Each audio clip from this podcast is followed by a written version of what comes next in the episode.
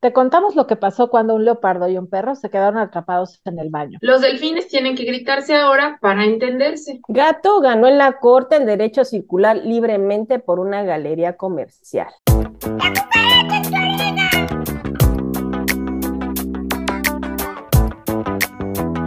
Bienvenidos a otra emisión de La Cucaracha en tu oreja, el noticiero con las noticias de animales más importantes que te traemos de esta semana. Agradecemos, como siempre, eh, que estés con nosotros, que nos apoyen dándonos like, suscribiéndose y compartiendo en sus redes sociales. Y pues bueno, eh, los saludamos como cada lunes, la doctora Sandra Hernández, la doctora Adriana Cosío y su servidora Enriqueta Garrido. Vamos a empezar con nuestra sección de noticias al vuelo.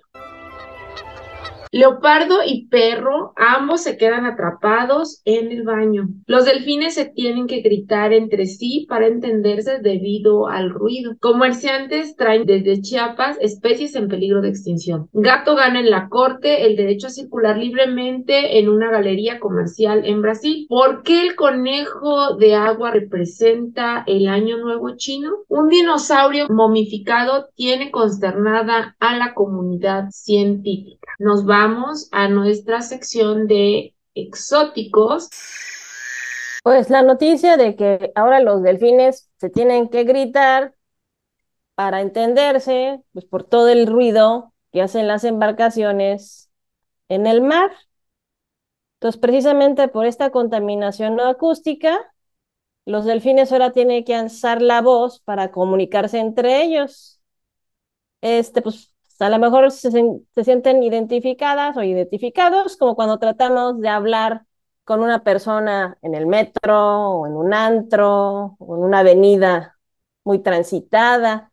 Entonces esto le está pasando pues precisamente a los delfines con toda la contaminación acústica en los mares causada por los barcos. Y esto es de acuerdo a un reporte de la Universidad de Bristol de Reino Unido. Entonces, los delfines, para poderse comunicar y realizar actividades cooperativas o cazar y o reproducirse, reproducirse, pues emiten sonidos y pues ahora se tienen que pues, gritar para poderse dar a entender. Eh, esto no había sucedido jamás en la historia evolutiva porque pues no se habían enfrentado a esas especies a lo que se conoce como una cacofonía estruendosa de las embarcaciones industriales. Entonces, además de generarles angustia y estrés, esta contaminación acústica está afectando la relación entre los delfines. Pues de igual forma que nos sucede a nosotros, eh, por ejemplo, estos cetáceos, este, por todo este ruido no escuchan su nombre, cuando sus compañeros los llaman y pues esto les está causando problemas para poderse organizar entre sus grupos. Em, también se ha visto que está afectando la relación madre-cría y eh, en el caso de los delfines pues tienen chirridos únicos que funcionan como sus nombres, pero cuando hay interferencia sonora a causa del tráfico, pues estos sonidos se pierden, así entonces ahora sí los niños no ponen atención a las mamás. Entonces, por lo cual se confunden y no entienden lo que sus familias les están diciendo. Entonces, para compensar todo este ruiderío, desde hace más de dos décadas, los delfines están gritándose para identificar pues, qué quieren los otros, eh, los otros grupos, los miembros de su grupo. Muy bien, perfecto. Pues entonces vámonos a la nota perrona. Pues vamos a platicar sobre el Año Nuevo Chino, que eh, inicia o el cambio de año será este 22 de enero para de 2023 y será el año del conejo. Entonces, ¿por qué es que eh, en China se representan los años con animales? Resulta que, pues, en México, así como en Europa y en muchos países, usamos el calendario gregoriano, que fue eh, promovido por el Papa Gregorio XI. Pero eh, en China y en otros países, pues tienen otro tipo de calendarización y el Año Nuevo Chino inicia, como ya les decía, justo el 22 de enero. Em, algo que es importante es que eh, el calendario chino tiene 12 o 13 meses lunares por año, están regidos por los ciclos lunares, y estos duran entre 20, más bien va entre 20 y 50 días por detrás del calendario gregoriano, y cada mes lunar dura alrededor de 29 días, 29 o 30, dependiendo del el mes. Y eh, antiguamente, para enumerar los años, pues los chinos utilizaban el uso de los títulos de los emperadores.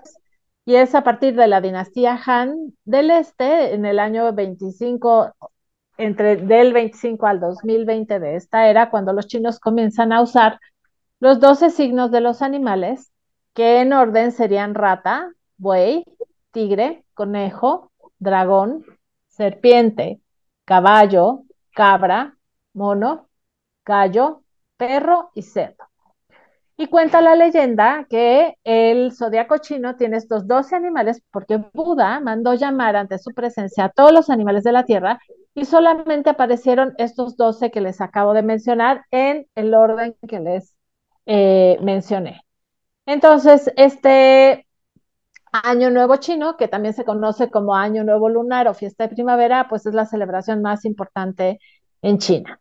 Y eh, se supone que, bueno, en China este año corresponde al año del conejo y dará mayor protagonismo a aquellas personas que nacieron bajo este signo, es decir, a las personas que nacieron, pongan atención, en los años 1939, 1951, 1963, 1975, 1987, 1999, 2011 y 2023. Entonces, si alguno de los que está escuchando nació en estas fechas, entonces este, pertenece al año del conejo y este será un año como con mucha más eh, representación y protagonismo para ustedes.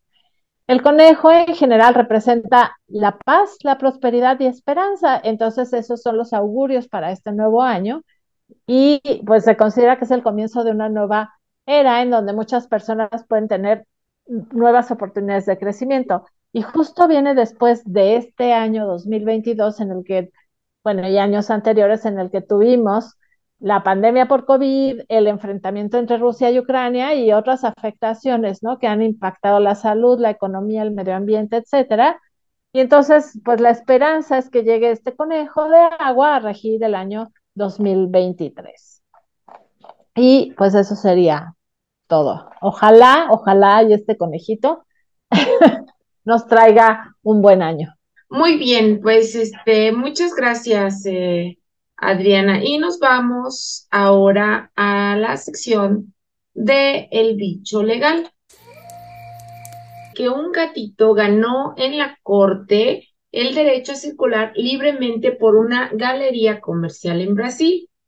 Pues así es, resulta que eh, la administración de una galería en el barrio de Copacabana, al sur de Río de Janeiro, Brasil, decidió prohibir la circulación de animales por el lugar. Debido a esta prohibición, eh, un comerciante que eh, dice la nota se llama Pedro Duarte, quien había como ya adoptado o se había familiarizado al ver siempre a ese gatito y le daba de comer, pues le conmovió mucho esta situación de que ya no se le permitiera entrar al gatito y andar ahí en un lugar en donde ahí había vivido o ha estado siempre este, eh, pernoctando ahí ese gatito. Y el gatito se llama Rubino. Y entonces este comerciante lo que hizo fue conseguir 15 mil firmas eh, para que se le siguiera permitiendo la entrada a este gatito y eh, dentro de, de las firmas, pues unas, unos abogados eh, decidieron apoyar al gatito y tramitar ante los tribunales este, pues, eh, un, un, juicio para que se le permitiera continuar entrando y caminando por los pasillos de la galería, lo cual finalmente eh, la jueza del eh, juzgado civil de Río eh, le otorgó esa, ese derecho para que siga caminando y viviendo ahí todos los días. Y pues bueno, esta decisión ha traído también a más visitantes una, una noticia bonita, padre, ¿no? Que alguien habló por este animalito y que también se sumaron abogados a la causa, que esto es bien importante porque pues si bien es cierto, la parte social siempre ayuda y la presión social siempre hace su, su trabajo, eh, debemos luego como caminar de la mano, ¿no? Con la parte legal y esto además avanza también en la parte de los derechos de los animales, ¿no? El que ya dentro de un tribunal se determine y una jueza este eh, lo, lo, así lo, lo, lo, lo determine como una sentencia en la que este animalito tiene derecho a caminar por los pasillos y entonces pues ya todos hay por, parte de, de, este centro comercial también una obligación pues de cuidarlo, de no dañarlo, este, ¿no? Y de protegerlo y de dejarlo que esté ahí libremente, este, viviendo en las mismas condiciones en que lo hacía. Entonces, pues, felicidades por ahí a nuestro buen amigo Rubino por haber ganado este caso. Nos vamos a nuestra sección desde la ciencia. Esta es una nota muy chiquita, muy cortita, y es sobre dinosaurios. Resulta que en 1999 se descubrió en Dakota del Norte, de Estados, en Estados Unidos, un fósil de Edmontosaurus, que es un dinosaurio que, tiene, que tenía pico de pato y que vivió aproximadamente hace 67 millones de años pero lo que hace más o muy, muy notable a este fósil es el nivel de conservación que tiene, porque incluso ha conservado la piel y esto permite hacer muchos más estudios. Claro que la piel pues está convertida ahora en roca después de tantos millones de años. Lo que se les hace muy, muy extraño a los investigadores, a los científicos, es que eh, en 2018, cuando retoman los trabajos sobre el fósil, descubrieron que em, el, este individuo había sido mordido por al menos dos carnívoros y se quedó a la intemperie. Y entonces esta teoría de que no los, los cadáveres a la intemperie no se fosilizaban, pues entonces de alguna manera quedó descartada o pues la excepción que hace la regla, ¿no? Este, y lo que parece que sucedió es que eh, los orificios que generaron en el cuerpo del animal las mordidas de los carroñeros permitieron que los gases y los fluidos y los microbios salieran del cuerpo antes de que lo descompusieran por completo y entonces se, desecó la piel y después cuando quedó enterrado pues ya estaba eh, en un proceso de fosilización que permitió una conservación pues mucho más o sí, mayor a la que generalmente se encuentra en los fósiles. Entonces, pues es una nota cortita, pero bueno, pues ahí está. Muy bien, muchas gracias. Vámonos con el etotip con nuestra doctora Gaby Constantino, que nos va a platicar. Adelante, Gaby, ¿qué nos traes el día de hoy? Hola, buenos días. Esta edición hablaremos sobre la pregunta de Alejandra estudiante de medicina veterinaria, que pregunta por el tipo de collar más apropiado para un gato. Se dice que los gatos no les gustan utilizar los collares, pero creo que generalizar es incorrecto porque los gatos pueden aprender a utilizarlos y para los humanos ser muy útiles. Como hablamos en la edición anterior, eh, al colocarles un cascabel, en casos necesarios, como en gatos geriatras o con deficiencias visuales o agresivos, nos, nos ayudan a localizarlos más fácilmente. O podemos colocarles una placa de identificación donde pongamos nuestros datos. Ahí hago un paréntesis que también hay otros métodos de identificación que pueden ser mucho más eh, mejores porque no se caen, ¿no? son permanentes.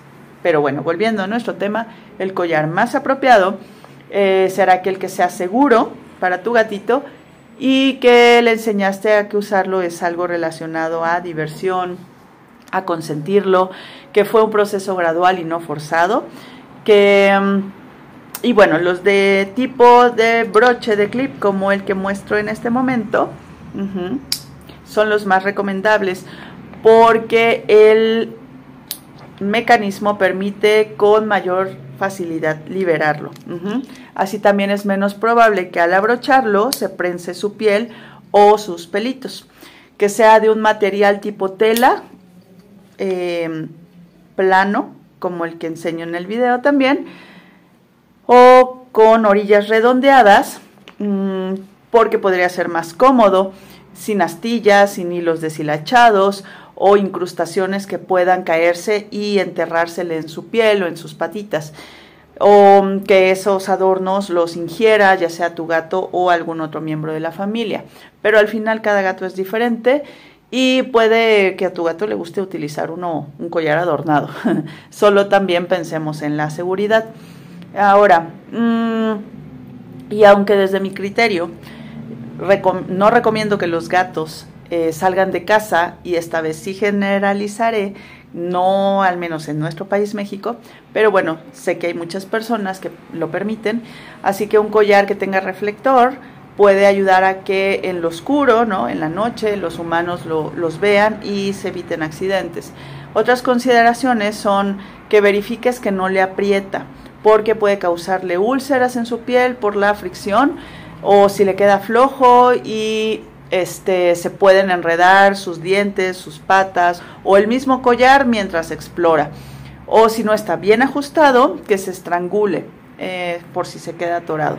Cuando lo ajustes, depende de si tienes dedos delgados o gruesos, em, verifica que al colocarlo te quepan ya sea uno o dos dedos, como estoy mostrando en el video, entre eh, el collar y la piel de tu gatito.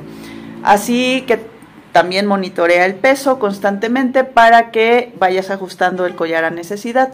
Asegúrate que no sea un objeto que sea que cause conflicto con otros animales en casa. Observa su lenguaje corporal y que se sienta cómodo. También toma en cuenta tenerlo limpio, que funcione el broche adecuadamente, es decir, que tu collar esté en buenas condiciones.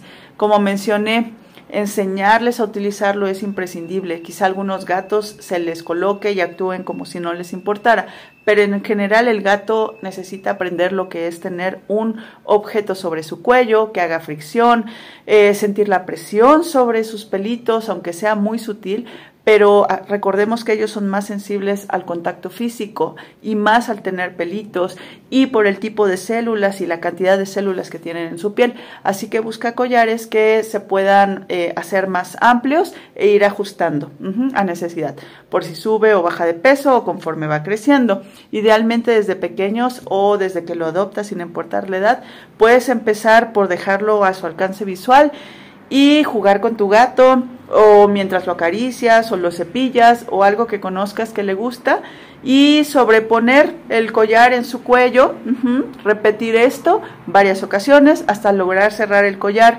hacer actividades que mantengan su mente ocupada para que a la par que trae puesto el collar, este se acostumbre a utilizarlo al punto que ni cuenta se dará eh, por estar entretenido y también puede asociar el collar a eventos agradables. Pues muy bien, muchas gracias, este Gaby. Y en la sección de la madriguera, este incidente que ocurrió en el santuario de Kombaru en Karnataka, en la India, pues resulta que un leopardo estaba persiguiendo a un perro.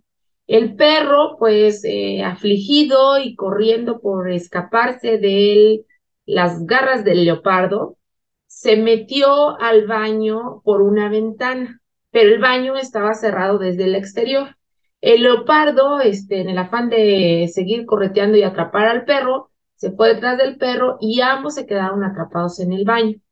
Cuando el perro vio al leopardo, pues entró en un pánico silencioso y se sentó en una esquinita y pues no ladró, no hizo nada, solo se quedó aterrorizado, este, inmóvil ahí en, un lugarcito. Y eh, aunque el leopardo, pues eh, dice la nota ahí que estaba persiguiendo al perro, tal vez para comérselo, tal vez no sabemos para qué, para hacer o para matarlo, a lo mejor no. Pues el, punto es que el, el, este, leopardo no se comió al perrito, y en el momento en que se quedó eh, también encerrado, pues también él se quedó en un rincón, eh, de un rincón, de un lado el perrito y de otro lado este, el leopardo de diferentes rincones durante casi 12 horas. Eh, dicen que, eh, pues bueno, el leopardo estaba tranquilo y aunque pues sí lo, lo le tuvieron que, darle un tranquilizante para, para atraparlo, este, pues bueno, pudieron sacar a los dos, parece que sin ningún rasguño, ¿no? Sobre todo al perrito. Y la pregunta que viene en la nota es, ¿por qué el leopardo hambriento no arrancó, no se comió al perro? Eh, cuando pues era una fácil presa en ese momento y en esas condiciones. Eh, resulta que los investigadores de la vida silvestre de ese, de ese santuario respondieron a esta pregunta diciendo que los animales de estas eh, silvestres o salvajes son muy sensibles a su libertad y que tan pronto como se dan cuenta de que su libertad ha sido quitada, pues pueden sentir una profunda tristeza, tanto que pueden olvidar su hambre. Em, esta, esta frase que viene aquí también me gustó porque dice que la libertad y la felicidad están conectadas. Libertad para pensar, actuar y vivir de la manera que deseamos. Entonces, eh, pues bueno, mm, creo que a mí me conmovió mucho esta, esta noticia porque podemos ver o podría reflejar cómo en el momento que le quitas la libertad que en este momento, que bueno, él finalmente fue el que se metió, se introdujo a este lugar, pero en el momento en que él quedó en esa situación de vulnerabilidad, en ese momento pues también como que él eh, se queda en un estado pues de conmoción, de miedo, ¿no? De incertidumbre. Y yo creo que es lo que pasa en todos los, en, en todos los, este, los lugares donde están en cautiverio, donde los arrancan de sus familias, donde los meten este, a lugares en donde ellos no están acostumbrados, donde ellos no lo deseaban, donde no saben qué va a pasar con su vida, ¿no? Y en fin, en sí de todas las especies, ¿no? Que hacemos cuando hacemos este tipo de, de actividades que los dejamos eh, vulnerables y sobre todo esa parte de, me conmovió esa parte de, de la tristeza, ¿no? Que pudieran llegar, que sienten en el momento en que les quitan su libertad, ¿no? Bueno, y en nuestras noticias sobre el maltrato animal les, les voy a contar pues, lo que está pasando en un mercado allá en Nuevo León. Entonces es una nota de Info 7, eh, los cuales encontraron que en el mercado campesino, ubicado sobre la avenida Venustiano Carranza, se detectó pues, que están comerciando diferentes especies vulnerables, entonces tienen aves en peligro de extinción y son las más este, pues, vendidas en este lugar y en pleno centro de Monterrey. Por ejemplo, se están vendiendo loros cabeza amarilla, que es una ave que está protegida por las leyes nacionales e internacionales. Y también, por ejemplo, otro loro que se está este, vendiendo es el loro de cachetes amarillos, que también es una especie que está protegida por las especies, eh, bueno, por, las autoridades mexicanas. Para que se den cuenta, pues este, los animales eh, llegan a valer entre 5.500 pesos y, es, y entre más raro el animal, pues más caro. Em, estos animales, los vendedores que se les hicieron las entrevistas dicen que los traen desde Chiapas y que como los traen de Chiapas, pues salen más caros, ¿no? Eh, es lo que explica un vendedor. Entonces también los precios pueden superar los 10 mil pesos cuando el ejemplar pues nada más es un polluelo eh, y además para poderlos este, adquirir tienes que estar en una lista de espera hasta la temporada de reproducción. Entonces también pues está fomentando la colección de estos animales pues de pollos. Entonces, pues esta, esta este, bueno, el, noticiero pues hace un llamado a las autoridades, ¿no? pues que vayan y que hagan valer las leyes mexicanas, pues que precisamente se están comercializando a, vista de todos, pues este tipo de especies y que pues para que vean que no nada más en la Ciudad de México están se presenta este tipo de situaciones, sino también en otros estados de la República. En la nota, uno de los que comercian con estos animales, que si lleva uno o dos, dice que son sus mascotas, pero que si lleva cinco o seis, entonces ya las autoridades que lo detienen en los retenes le piden dinero, ¿no? En lugar de llamar a Profepa, ¿no? Hacer como el procedimiento legal. Entonces, este, pues es una vergüenza lo que sigue pasando y más vergüenza es que las personas sigan comprando a estos animales sabiendo la situación en la que están. Es peor todavía, a estos y a cualquier otro animal silvestre, ¿no? Y bueno, para no entrar más a fondo con la compra-venta de animales, pero eh, pues si no hubiera compradores, esta gente no estaría comercializando con ellos, ¿no? Entonces, este, y les hacen la vida miserable encerrándolos en una jaula, ¿no? O sea, esa no era, no es la manera en la que tiene que vivir un loro. Sí, y además existen estudios que, por ejemplo, de 100 animales, uno, uno solamente llega a sobrevivir a edad adulta, entonces para que se den cuenta pues, de todos los animales que, que mueren en este proceso. Bueno. Y después ya no se pueden reintroducir y muchas veces viven más que el personaje que lo compró y son animales que se apegan mucho a una sola figura. Entonces, este, la verdad, y, y si no, pues viven estresados toda la vida. Entonces, no compren animales silvestres, por favor. Nos despedimos hasta la semana que Sí, que tengan una excelente semana.